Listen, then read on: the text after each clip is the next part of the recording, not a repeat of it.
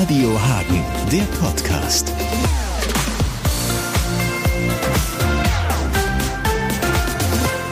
Ich begrüße Professor Dr. Andreas Mokros hier. Hallo.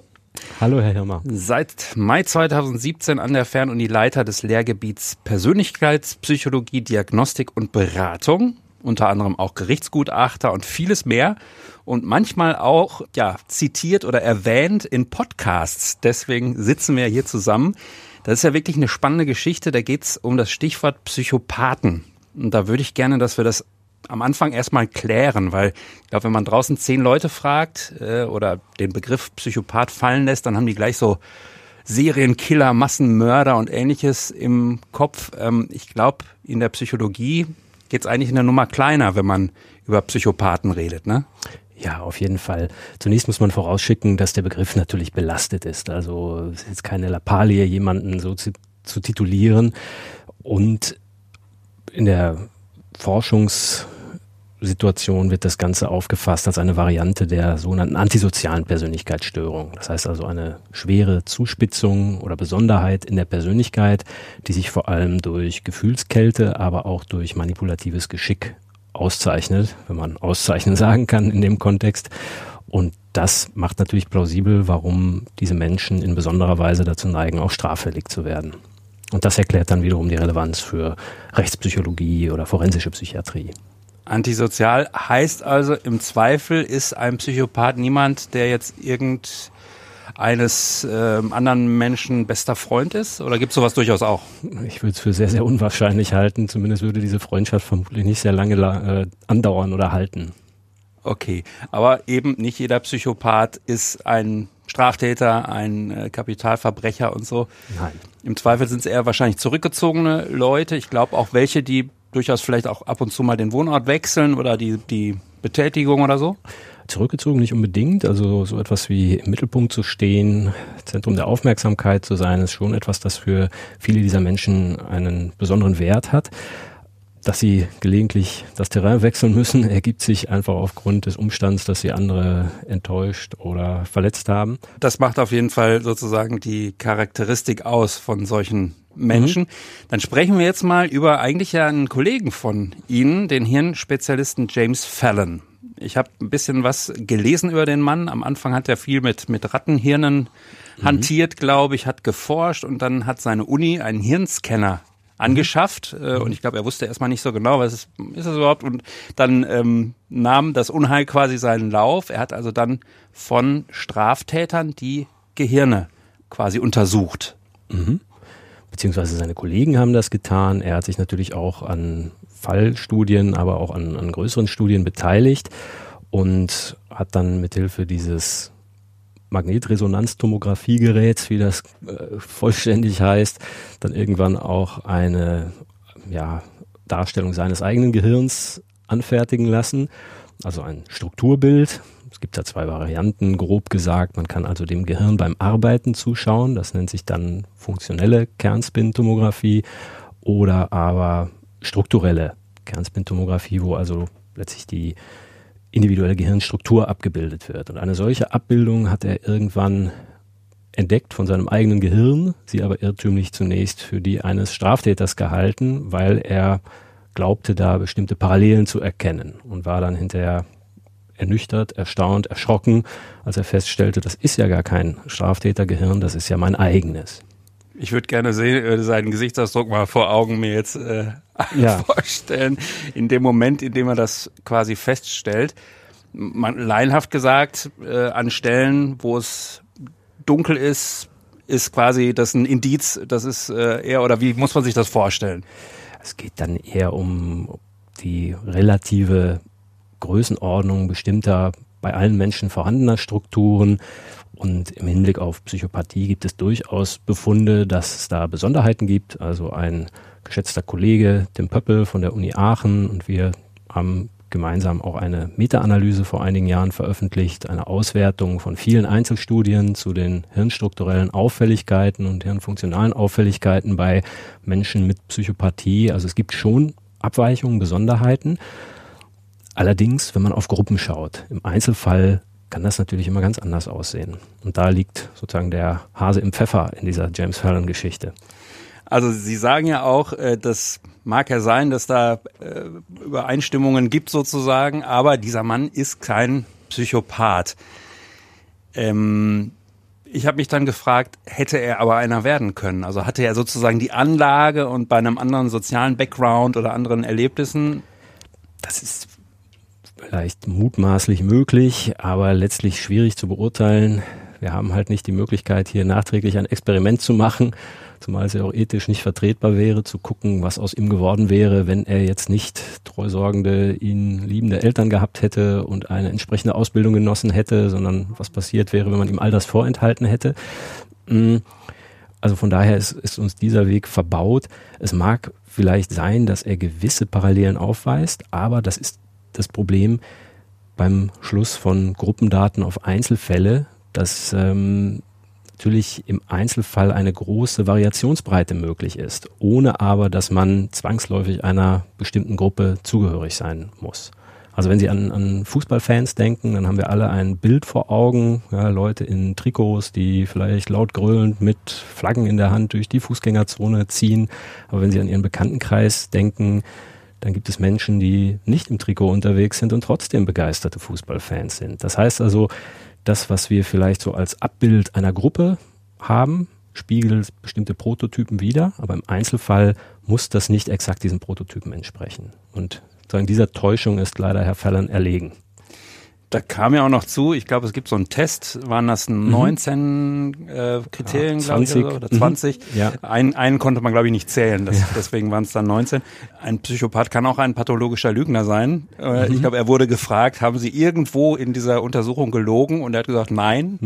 Stimmte das jetzt oder nicht? Ja, genau. Das ist äh, ja wie ein, ein antikes Paradoxon. Alle Kreter sind Lügner, sagt ein Kreter. Stimmt es nun, stimmt es nicht? Man weiß nichts. Dazu muss man sagen, dass dieser sogenannte Psychopathentest, konkret heißt das Psychopathie-Checkliste, in der revidierten Form, abgekürzt PCLR, nur geeignet ist für die Beurteilung von Menschen, die bereits Straftaten begangen haben. Weil eine ganz wesentliche Erkenntnisquelle ist nicht das, was die Betreffenden sagen. Es gibt natürlich auch ein Interview, das begleitend durchgeführt wird, sondern vor allem, was sie gemacht haben. Und das muss dokumentiert sein in entsprechendem Aktenmaterial. Wenn man kein entsprechendes Aktenmaterial hat, kann man den Test nicht auswerten. Das heißt also allein schon die Behauptung, er habe diesen Test absolviert, ist Hanebüchen, weil er gar nicht geeignet ist für die Bewertung mit diesem Test, mangels entsprechender Dokumente. Zudem hat er dann auch noch äh, geäußert, dass er den Test selbst durchgeführt hätte, also sich selbst äh, beurteilt habe. Das wäre natürlich erst recht nicht im Sinne des Erfinders. Jetzt ist dieser Fall natürlich, haben Sie auch gemerkt, dadurch, dass ich Sie kontaktiert habe, gleich sowas, wo natürlich ein, ein Journalist drauf mhm. anspringt, weil das mhm. natürlich krass ist, so wie der, keine Ahnung, der Mordermittler, der selber dann irgendwie mhm. Mord äh, begeht oder so. Ähm, wie ordnen Sie diesen Fall jetzt ein? Sie haben sich ja sehr intensiv damit beschäftigt. Ist das so ein bisschen so die äh, skurrile, die, die äh, prominente Geschichte, wo aber nicht so viel dahinter ist? Oder kann man darüber vielleicht äh, in Ihrer Forschung ganz viel gerade deshalb sagen? Hm, also ich halte es jetzt nicht für einen Quell wichtiger Erkenntnisse oder eine Inspiration für weitergehende Forschung, sondern wirklich eher für ein skurriles Einzelbeispiel. Und es scheint hier so zu sein, dass die unmittelbar einsetzende starke auch Medienaufmerksamkeit dann den Betreffenden angestachelt haben dürfte, noch nachzulegen und die Geschichte noch weiter ähm, ja, äh, auszumalen. Ich will ihm da jetzt keine bewussten Manipulationstendenzen unterstellen, aber allein der Wunsch, äh, im Mittelpunkt zu stehen, das von sich zu erzählen, so viel Aufmerksamkeit zu bekommen, ist für manche Menschen eine Belohnung an sich. Und äh, natürlich sind die Medien sofort darauf angesprungen. Ja, also ein, ein renommierter Forscher einer berühmten US-Universität entdeckt, dass er beinahe Psychopath sei. Das ist natürlich eine Meldung wert. Ja. Ähm, hat Ihnen das trotzdem Spaß gemacht, auch sich mit dem Fall zu befassen? Oder haben Sie manchmal gedacht, oh Mensch, nee, komm, jetzt? Doch, natürlich. Also ähm, der, der Redakteur der Zeit, der diesen Fall aufgearbeitet hat, ähm, der hat halt viel Information zur Verfügung gestellt und im Zuge seiner Recherche haben wir dann häufiger miteinander telefoniert und sind dann irgendwann dazu übergegangen, ähm, zu versuchen, was würde man denn für Materialien, für Informationen benötigen, um diese Psychopathie-Checkliste hier auszuwerten, zu bewerten. Und dann ist immer deutlicher geworden, dass einfach viel zu viele Lücken da sind und viel zu viele Unklarheiten und dass auch Einzelheiten ja, aufgeblasen sind. Ja, also wenn James Fallon sich selbst als prosozialen Psychopathen bezeichnet, dann ist das etwas, was so nicht existiert. Ja, oder wenn Freunde von ihm zu Wort kommen und sagen, ja, wir sind seit 40 äh, Jahren die besten Kumpels, dann ist auch das etwas, was nicht dazu passt, weil diese Menschen einfach nicht warmherzig sind und weil sie nicht dazu neigen, anderen zu helfen, für andere etwas zu tun. Es ist vielleicht so ein bisschen auch die amerikanische Art des Storytelling. Manchmal, äh, weil man sagt ja, so eine gute Geschichte ohne einen Haufen Lügen ist eigentlich keine gute Geschichte. Wollen wir ihm jetzt auch nicht unterstellen. Aber. Ja, es gibt den schönen Spruch von Giordano Bruno, und wenn es nicht wahr ist, dann ist es schön erfunden. Ja, und genau. insofern ist das vielleicht wirklich ein Beispiel dafür, dass etwas schön erfunden ist. Aber dass es vielleicht der Erfinder selbst auch glaubt. Ja, stimmt. Ja, könnte auch dann schon wieder für oder gegen ihn sprechen oder seine Psyche. Ähm, Sie haben ja auch als Gutachter ganz viel gearbeitet und tun das noch. Ähm, ne, ähm, mich würde da nochmal interessieren, auch da werden sie ja genau das anlegen. Ne? Sie werden die befragen, sie werden aber natürlich auch die Akten äh, studieren. Kann man, ähm, kann man tatsächlich so eine, so eine rote Linie in Sachen Psychopathen ziehen? Ähm, vielleicht dieses Antisoziale dürfte eins davon sein. Oder würden Sie sagen, also wenn, wenn Sie mir jetzt zehn Leute, die Sie begutachtet haben, einfach mal zeigen würden, ähm, ich würde dann keine Übereinstimmung sehen? Doch, ich würde schon hoffen, dass sie auch eine Übereinstimmung sehen. Ähm, aber man sollte sich natürlich nicht auf Intuition oder Blickdiagnostik hier verlassen, weil es sich ja um eine Auffälligkeit handelt, die einhergeht mit einem gewissen Geschick, andere um den Finger zu wickeln und zu täuschen. Und gerade deshalb ist es so wichtig, sehr stark auf früheres Verhalten abzustellen und Dokumente, Akten, Informationen heranzuziehen. Mm, um dieses Verfahren auch in Deutschland, im deutschen Sprachraum zu nutzen, haben Kolleginnen, Kollegen und ich die ursprünglich aus Kanada stammende Version übersetzt und wie das in der Psychologie dann abläuft, eine Normstichprobe erhoben, in dem Fall also Männer aus dem Strafvollzug, aus dem Maßregelvollzug und zusätzlich hat freundlicherweise ein Kollege aus Österreich Daten zur Verfügung gestellt, anhand derer wir auch Informationen über die Rückfallneigung dieser Menschen haben, sodass man sagen kann, ab einem bestimmten Wert steigt das Rückfallrisiko etwa auf das Doppelte an. Ist ja auch was, was immer wieder in den Schlagzeilen ist und wo man sich wahrscheinlich äh, auch vorstellt, müsste ich das, müsste ich darüber jetzt entscheiden, äh, was für eine Bürde, wenn jetzt diese Rückfallwahrscheinlichkeit, äh, Prognostik äh, angesprochen ist.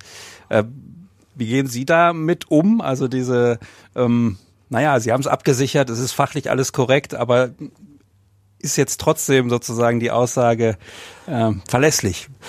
Gut, es gibt natürlich die feine Unterscheidung zwischen Fehler und Irrtum, ja, dass man natürlich alles daran setzt, Fehler zu vermeiden, aber dass man nicht bei Prognosen nicht verhindern kann, einen Irrtum zu begehen, also eine Einschätzung zu treffen, die dann letztlich äh, von der Realität überholt wird. Mm, das liegt insofern in der Natur der, Natur der Sache, als ja hier Prognosen über relativ lange Zeiträume erstellt werden. Also eben nicht nur für ein paar Tage oder Wochen, sondern Monate bis Jahre und sich die Lebensverhältnisse eines Menschen sehr stark ändern können. Mm, letztlich machen aber forensische Psychiater oder Rechtspsychologinnen, Rechtspsychologen nichts anderes, als das Gericht in dieser Frage zu beraten. Das heißt also, die Entscheidung trifft letztlich die sogenannte Strafvollstreckungskammer, also eine rechtliche Instanz, wenn es um die Entlassung, die bedingte Entlassung aus der Haft oder aus einer sogenannten Maßregel geht. Also letztendlich, die, die hätten, glaube ich, immer ganz gerne, dass die Psychologen ihnen so ganz klar äh, ins Stammbuch schreiben, wie sie entscheiden sollten, aber letztendlich beraten sie nur. Also ich weiß gar nicht, ob die das so gerne hätten, dass man denen das ins Stammbuch schreibt, sondern ähm, es ist ureigene juristische Entscheidungskompetenz. Da muss man also sehr aufpassen, dass man diese feine Trennlinie nicht überschreitet und zu sehr in den juristischen Kompetenzbereich hinübertritt, sondern allenfalls die sogenannten Befundtatsachen sammelt, auswertet äh, und auf der Grundlage dann eine Einschätzung trifft, die als Vorbereitung für die juristische Entscheidung dienen soll. Aber zum Beispiel so etwas wie die Erheblichkeit zu beurteilen, also ob, äh, zu erwartende Straftaten tatsächlich besonders schwer wären, das ist eine juristische Frage, weil das an Normen gekoppelt ist, keine erfahrungswissenschaftliche.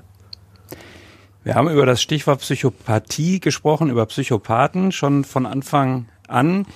Ich hatte gerade so den Gedanken, das, was äh, jetzt gerade so in Social-Media-Bereichen abgeht, teilweise, muss man ja sagen, das ist ja teilweise der blanke Wahnsinn, wie da auch argumentiert oder gewütet wird. Mhm. Sind da äh, Anzeichen von Psychopathie häufig zu merken, wahrscheinlich ja auch von eigentlich ganz normalen Menschen, würden Sie das so sagen? Ja, also ähm, natürlich äh, erfüllt dann vielleicht sowas wie Psychopathie auch so eine, eine Art ähm, äh, ja, Projektionsmöglichkeit, dass man es anderen unterstellt, weil man nicht sich vorstellen kann, selber auch dazu imstande zu sein. Letztlich eine Fülle psychologischer Studien, insbesondere aus den 1960er Jahren, die zeigen, dass auch ganz normale Menschen zu sehr üblen Dingen imstande sind, wenn sie entsprechend angestachelt werden oder dazu aufgefordert werden. Mm, von daher muss man also aufpassen, dass man unangenehmes, störendes, schädliches, aggressives Verhalten nicht vorschnell mit irgendwelchen Störungskategorien in Verbindung bringt. Mm, da muss man halt nur vielleicht manchmal nach bestimmten Fußballspielen schauen, was da abgeht, um einen Eindruck davon zu kriegen, wie schnell eine Menge von Menschen angestachelt werden kann, aggressiv zu werden oder über andere herzufallen. Mm. Und ein Moment, das hier eine Rolle spielt, gerade in der Online-Kommunikation, ist natürlich die Anonymität, also aus der Deckung heraus andere attackieren zu können, verbunden mit dem Gefühl des Aufgehobenseins in einer Gruppe Gleichdenkender. Ja, so, ich gehöre jetzt hier zu einer Gruppe und wir wollen doch jetzt mal nachdrücklich unsere Meinung äußern. Oft in Verbindung mit so einem In-Group-Out-Group-Konflikt, Binnengruppe, Außengruppe, wir gegen die und wir zeigen euch jetzt mal, was unsere Meinung ist. Ja, ich glaube, bei uns spiegelt sich das ganz gut in der Community. Bei uns spielt das nicht so eine große Rolle. Ich glaube, weil da äh, dieses, ähm, naja, hier können wir damit auch punkten, hm. äh, ist nicht so, hat nicht hm. so stattgefunden, auch weil wir das ein bisschen moderiert haben und äh, hm. da sehe ich das zum Glück bei anderen oder unter anderen äh, Posts hm. häufiger. Hm. Also hm. es scheint kanalisierbar ein bisschen zu sein. Ja, ne? ja, ja. Aber um nochmal darauf zurückzukommen, es gibt durchaus mh, so man sagt dann subklinische Ausprägungen, also etwas weniger starke Ausprägungen von Psychopathie oder anderen sogenannten dunklen Persönlichkeitseigenschaften, die in Zusammenhang stehen mit dem, was man so als Cyberbullying oder Cybermobbing beschreibt. Das heißt also die bösartige, niedermachende Kommunikation im Internet. Und ähm, gibt es äh, ja, sehr aussagekräftige Studien, die hier auch Zusammenhänge zeigen. Jetzt reden wir noch ganz kurz über Berufskrankheiten. Klar, wenn, wenn das Stichwort kommt, äh, der ist von Radio Hagen, dann wird man häufig gefragt, wie läuft das bei euch und wie mhm. im Studio aus und so. Ich weiß, dass Psychologen natürlich auch dann gerne gefragt werden, entweder eine kurze Diagnostik durchzuführen innerhalb von drei, vier Minuten oder vielleicht in dem Fall jetzt, äh, Mensch, äh, die haben von dem Fallenfall gehört oder äh, mhm. haben gehört, sie haben mit äh, Hochkarätern Schwergewichten ähm, in der Kriminalität zu tun gehabt. Gibt es da irgendwas, was sie äh, freut und irgendwas, was sie mittlerweile vielleicht total nervt, wenn ihr so im privaten Umfeld dann so das, das Thema drauf kommt? Ähm, ich glaube, woran man sich einfach gewöhnen muss, sind so Sprüche wie, oh Hilfe, der sieht durch mich durch, ähm, weil das natürlich nicht der Fall ist. Ja, man kann dann vielleicht antworten, ja, äh, schon zu spät und was ich sehe, ist wirklich schrecklich. Nein, also das, das, das muss man, glaube ich, mit Humor nehmen. Was eher etwas äh, ärgerlich ist, wenn Leute sagen, Psychologie, ach, das ist doch gar keine richtige Wissenschaft. Ja, weil die Psychologie vielleicht äh, Dinge in den Blick nimmt, die verborgen sind, die nicht direkt beobachtbar sind und insofern halt ähm, anders vorgeht als klassische Naturwissenschaften. Das ist ein Punkt, wo man versuchen kann, diese Sichtweise zu entkräften, was einem wahrscheinlich aber auch nicht gelingt und auch eigentlich kein geeignetes Thema für eine Stehparty ist.